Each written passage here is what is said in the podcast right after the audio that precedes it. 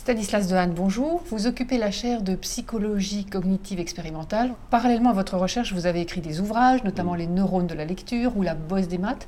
Est-ce que ça signifie que désormais, il est acquis que chaque apprentissage a une zone dédiée dans le cerveau? Bah, C'est-à-dire qu'au laboratoire, on a été euh, les découvreurs de certains territoires du cerveau et de leurs fonctions. Donc, euh, euh, effectivement, pour non pas l'ensemble des mathématiques, mais un domaine particulier qui est la compréhension des nombres, il existe une activation reproductible dans le cerveau qu'on peut voir très facilement euh, dans l'IRM. Euh, chacun d'entre nous, si on passe quelques minutes dans l'IRM à faire des calculs, va avoir une activation dans une zone qu'on appelle le sillon intrapariétal. Et voilà, c'est un exemple de correspondance entre l'état d'activité du cerveau et euh, la fonction, le traitement d'un domaine particulier, celui des nombres. Dans le cas de la lecture, autre exemple, euh, il existe une petite région qu'on a appelée l'aire de la forme visuelle des mots, qui en fait euh, sert à assembler les lettres entre elles et euh, qui n'existe évidemment que si on a appris à lire. Donc il y a une relation très intéressante entre l'éducation et l'organisation du cerveau, et c'est un des grands sujets du laboratoire d'essayer de comprendre comment l'éducation au nombre, à l'arithmétique, à la lecture modifie les circuits qui nous sont donnés par l'évolution. Vous avez montré au laboratoire que, quelle que soit finalement notre éducation ou euh, la zone géographique euh, où on est éduqué, on a le sens des nombres, presque à la naissance. Comment on arrive à cette conclusion-là? Alors justement, l'exploration du sens du nombre est un, bel exemple d'analyse de psychologie cognitive expérimentale. On a commencé par des expériences chez l'adulte, euh, mais euh, très vite, euh, on a découvert que certaines compétences extrêmement élémentaires, en fait, existaient déjà chez le jeune enfant, éventuellement avant même l'entrée à l'école, et par des méthodes de comportement, certains chercheurs se sont rendus compte qu'elles existaient chez le très jeune enfant, chez le bébé. Et maintenant, on en est à des compétences chez l'enfant de quelques heures de vie. Mais concrètement, comment on trouve ça? Comment on le met en évidence? La psychologie expérimentale dispose de techniques comme la mesure du regard de l'enfant on va mesurer combien de temps l'enfant regarde un événement, et euh, lorsque l'enfant est surpris par un événement, il regarde plus longtemps. Alors, par exemple, on va lui montrer deux objets qui se cachent derrière un panneau, deux autres objets qui se cachent à nouveau derrière le même panneau, l'écran s'abaisse, et euh, il se trouve que derrière l'écran, il y a huit objets au lieu de quatre. Eh bien, est-ce que l'enfant est surpris Est-ce qu'il va regarder plus longtemps lorsqu'il voit huit objets que lorsqu'il en voit quatre? Alors? la réponse est oui. Euh, l'enfant euh, est sensible à des régularités arithmétiques et est sensible à l'impossibilité de certaines opérations, soit physiques, soit arithmétiques. Donc son cerveau est déjà capable, euh, dans une certaine mesure, de réaliser des opérations de ce type. Donc ça, c'était le cerveau qui calcule. Et puis, maintenant, vous étendez finalement la notion sur le cerveau statisticien. Voilà, dans une certaine mesure, notre cerveau peut être vu comme un super ordinateur, mais d'un type particulier, très différent des ordinateurs que nous connaissons, un système capable de calculer des statistiques massives sur le monde extérieur.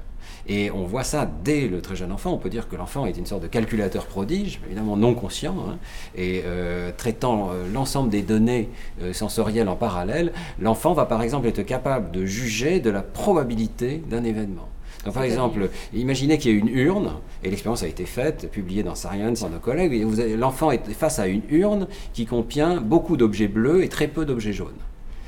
L'urne est cachée par un panneau, un objet en sort, il est bleu ou il est jaune, est-ce que l'enfant va être surpris de voir l'un ou l'autre sortir? Eh bien l'enfant est surpris lorsque c'est l'événement de basse probabilité qui survient. Donc la boule jaune. Donc la boule jaune. Et on est en train de se rendre compte que le regard de l'enfant est une mesure directe de l'improbabilité de l'événement. C'est-à-dire que le cerveau de l'enfant a calculé la probabilité.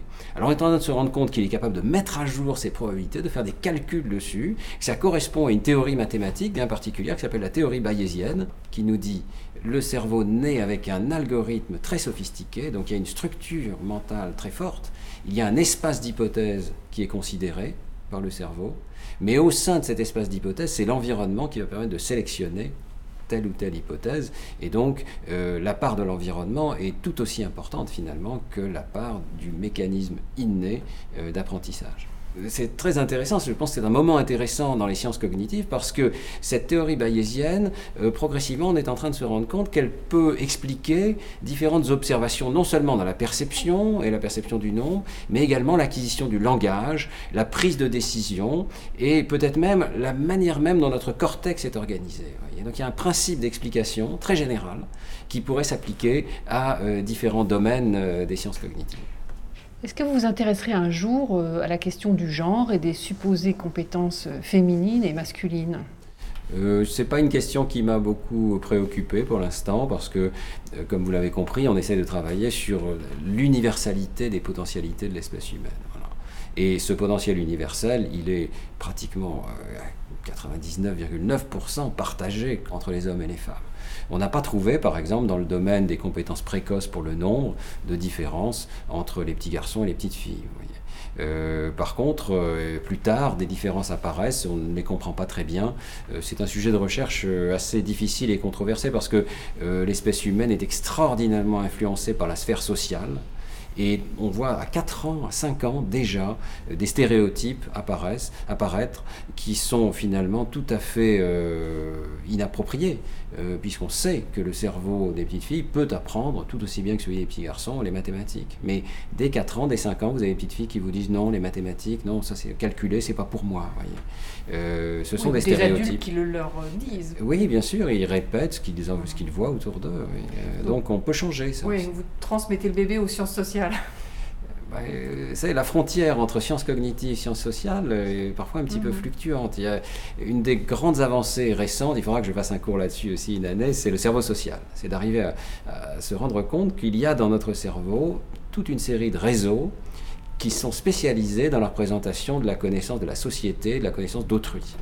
Et également de moi-même. Je vais représenter moi-même au sein d'un réseau social. Donc il y a un réseau social, si on peut dire, euh, dans notre cerveau.